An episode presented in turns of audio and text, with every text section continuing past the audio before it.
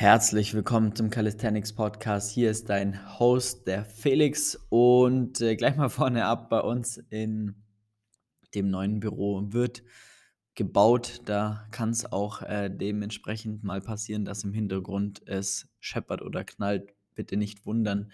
Wir können nichts dafür. Ich habe jetzt schon lang, äh, lange gewartet, um ähm, ja, einen Zeitpunkt abzuwarten, wo es äh, ruhig ist, aber es ist unvorhersehbar, wann es wieder losgeht.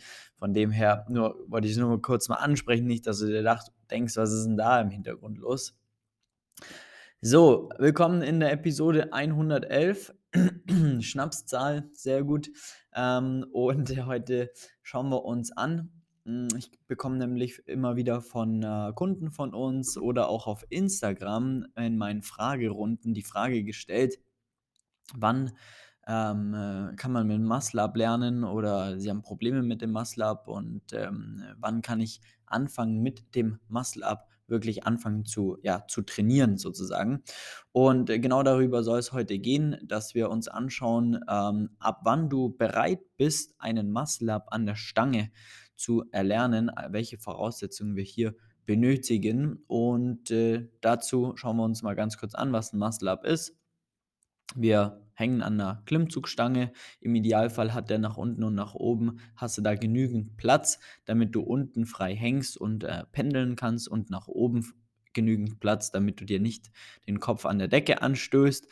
Ähm, das sind, sag ich mal, die zwei Kriterien, die wir brauchen. Gleichzeitig sollte es auch eine Stange sein, die nach vorne ein bisschen Platz hat.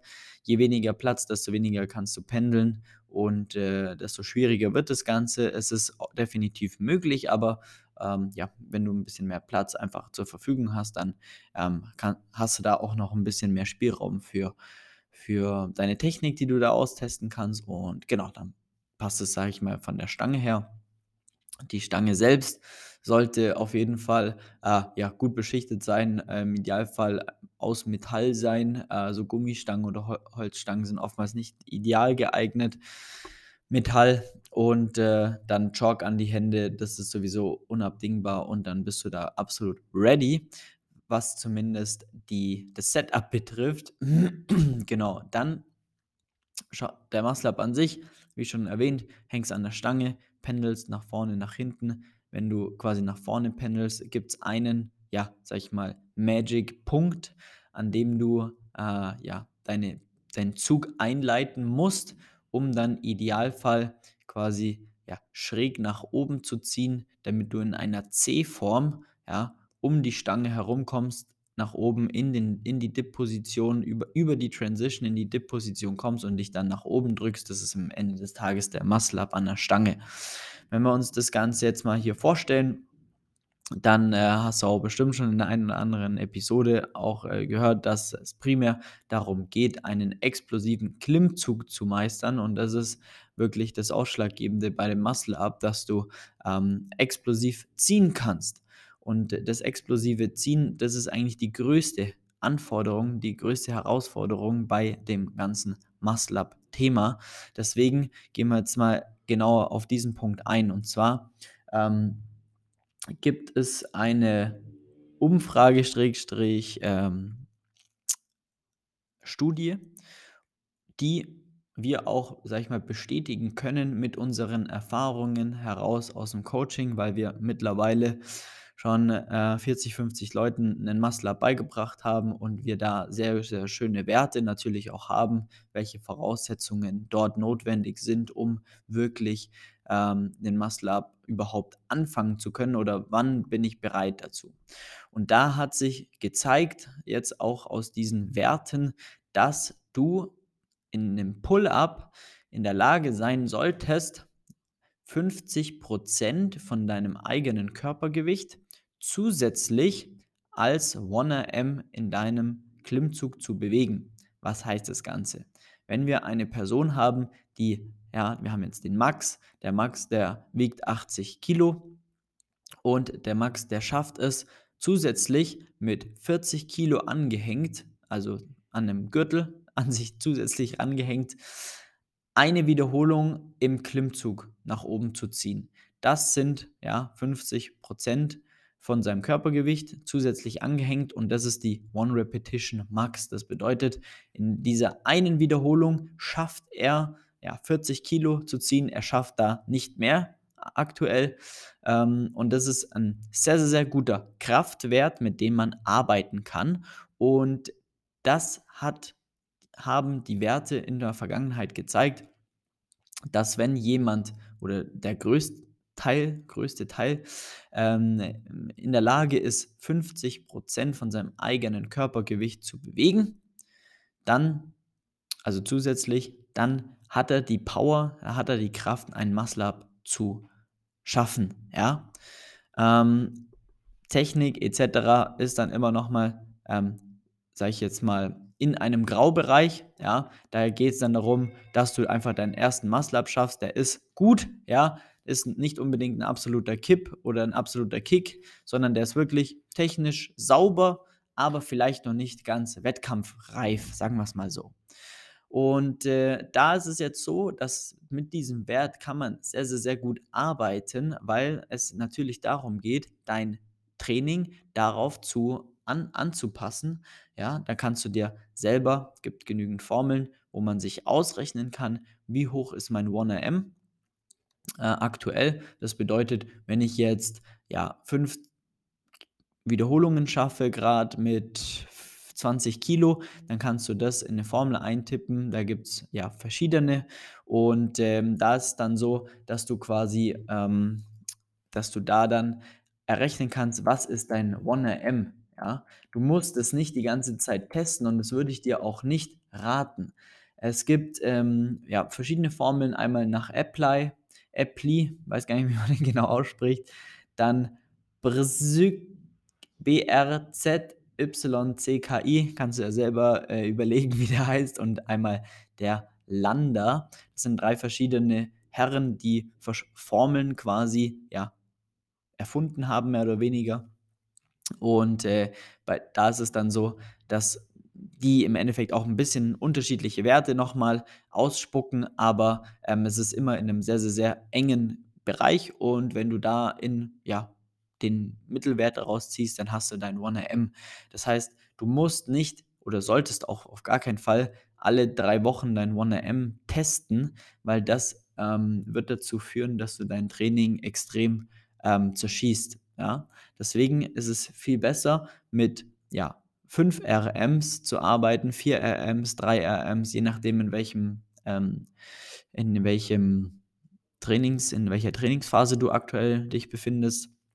Und da geht es darum, dass du halt eben ja, schaust, welches Gewicht kann ich gerade so auf zum Beispiel drei Wiederholungen bewegen und dann kann ich das auch über die Formel oder über die Formellen dann auch dementsprechend äh, ausrechnen und sehe, wo ist mein 1RM, ja.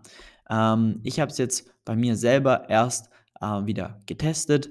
Ja, ich wiege aktuell 71 Kilo und äh, habe im Chin-Up super, super easy, ja, ohne Probleme 55 Kilo bewegt. Das heißt, ich bin sehr weit über 50 Prozent und für mich sind Muscle-Ups natürlich auch gar kein Problem mehr. So, und äh, das soll dir einfach helfen zu verstehen, äh, welche Voraussetzungen du auch wirklich für deinen Muscle brauchst. Du brauchst wirklich einen, ja, ähm, brauchst wirklich einen, einen, starken Pull. Und ähm, da ist es so, dass du dein Training dann auch genau darauf strukturieren musst, dass du einfach lernst, ähm, stärker zu werden. Ja, das dauert auch seine Zeit. Das geht nicht von heute auf morgen. Wenn du jetzt gerade so fünf Klimmzüge schaffst, dann plan lieber mal ein gutes Jahr ein, bis du da bist. Ähm, nur einfach mal aus Realitätsgründen. Ne? Ähm, dann geht natürlich auch schneller, aber nur mal um gewisse Erwartungshaltungen gleich mal vernünftig anzupassen, weil das, was dir oft auf YouTube oder sonst irgendwo äh, gezeigt wird, stimmt einfach nicht und dann bist du nur enttäuscht. Das heißt, ähm, du ja, brauchst einen Pull, der in der Richtung geht von 50 Prozent. Da ist es so, wenn du jetzt irgendwo bei ja, 35, äh, 40 Prozent schon bist, ja, dann kannst du auch da schon spezifisch davor spezifisch anfangen, äh, auf den Muscle-Up bzw. an der Explosivkraft zu arbeiten. Ja. Das geht dann einfach auch über ja, dein Trainingssystem, über gewisse Übungen, um halt einfach gezielt zu trainieren, explosiver zu werden, was dir dann schon mal da dazu hilft, zu lernen, a, wie die Technik läuft, b, ähm, wie du explosiv ziehst. Also das kann das Ganze auch dann nochmal beschleunigen, aber die Basis muss natürlich ein starker Pull sein.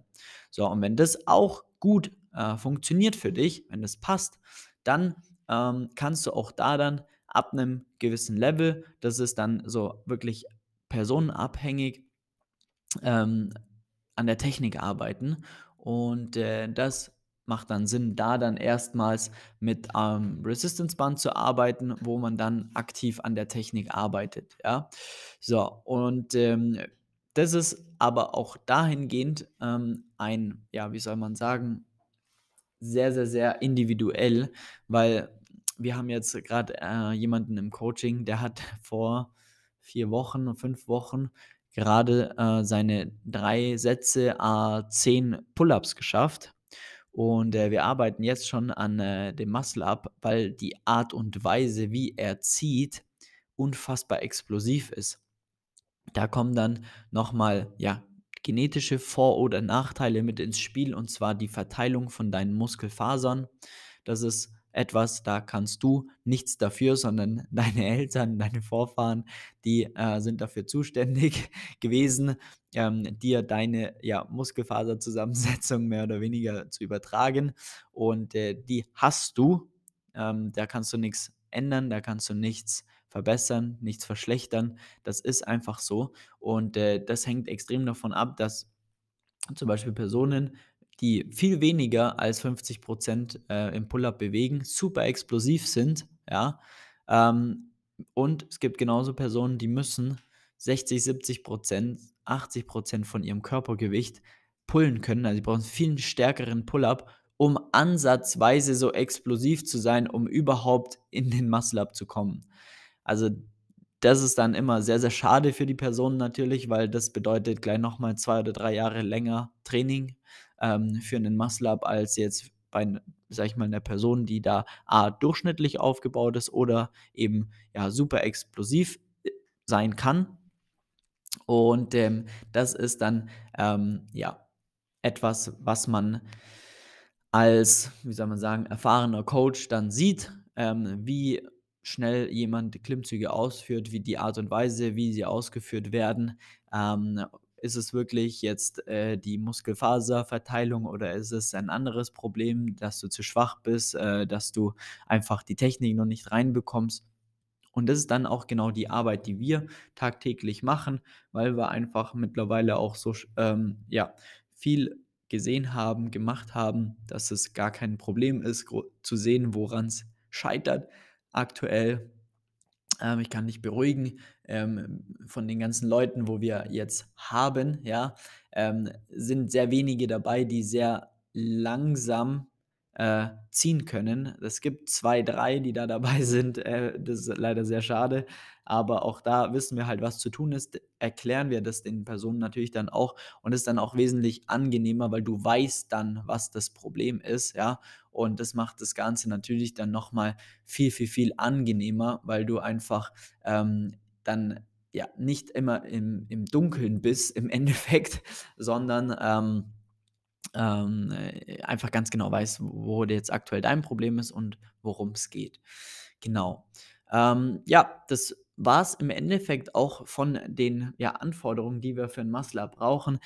Ich möchte da jetzt gar nicht groß drauf eingehen. Klar, auf die Technik, das ist so ne, auch eine riesen Anforderung, ja, aber das kommt ja dann, wenn du den Muscle schon trainierst, dann arbeitest du auch an der Technik. Da geht es jetzt wirklich primär darum, die Anforderungen, die du haben musst, haben wir jetzt genügend äh, erklärt. Und äh, ein Dip, dass du jetzt einen Straight Bar Dip einen hinbekommst, dich dann noch hochzudrücken, ähm, das ist selbstverständlich, das brauchst du nicht trainieren, da trainierst du lieber normale Dips mit vernünftig Zusatzgewicht, mit einer sauberen Technik und dann brauchst du Straight Bar Dips auf gar keinen Fall trainieren. Genau. Und äh, ja, wenn du jetzt da auch so die Ideen, die wir dir jetzt mit dir geteilt haben, wenn du da einfach auch das Ganze mal umsetzen willst, um endlich auch selber mal 'n Muscle-Up zu erlernen oder natürlich auch für irgend 'n anderen Skill, weil das ist natürlich bei uns, äh, jetzt nur ein kleiner Bereich der Muscle-Up oder auch der Ring-Muscle-Up. Ähm, es gibt ja im Calisthenics noch mal tausendmal mehr Skills am Ende des Tages, allein schon der Handstand, allein Back-Lever, Front-Lever und so weiter und so fort. Ähm, wenn du das erreichen möchtest, dann buch dir jetzt einfach gerne 'n kostenloses Beratungsgespräch und, äh, sprich mit uns. Da rufen wir dich mal an, schauen, wo du aktuell stehst, wie und ob wir dir da weiterhelfen können. Und ja, dann freue ich mich, ähm, bald mit dir sprechen zu können und, ähm, hoffe, du hast viel mitgenommen. Und wenn du jetzt, äh, ja, einfach Input brauchst, wie du dein Training da jetzt im Idealfall gestaltest, um den Muscle-Up zu zu meistern, dann melde dich bei uns und, ähm, ja, dann wünsche ich dir 'n schönen Tag, schönen Abend, schönes Wochenende. Wir sehen uns gar nicht, sondern wir hören uns in der nächsten Episode. Mach's gut, dein Flex. Tschau, tschau.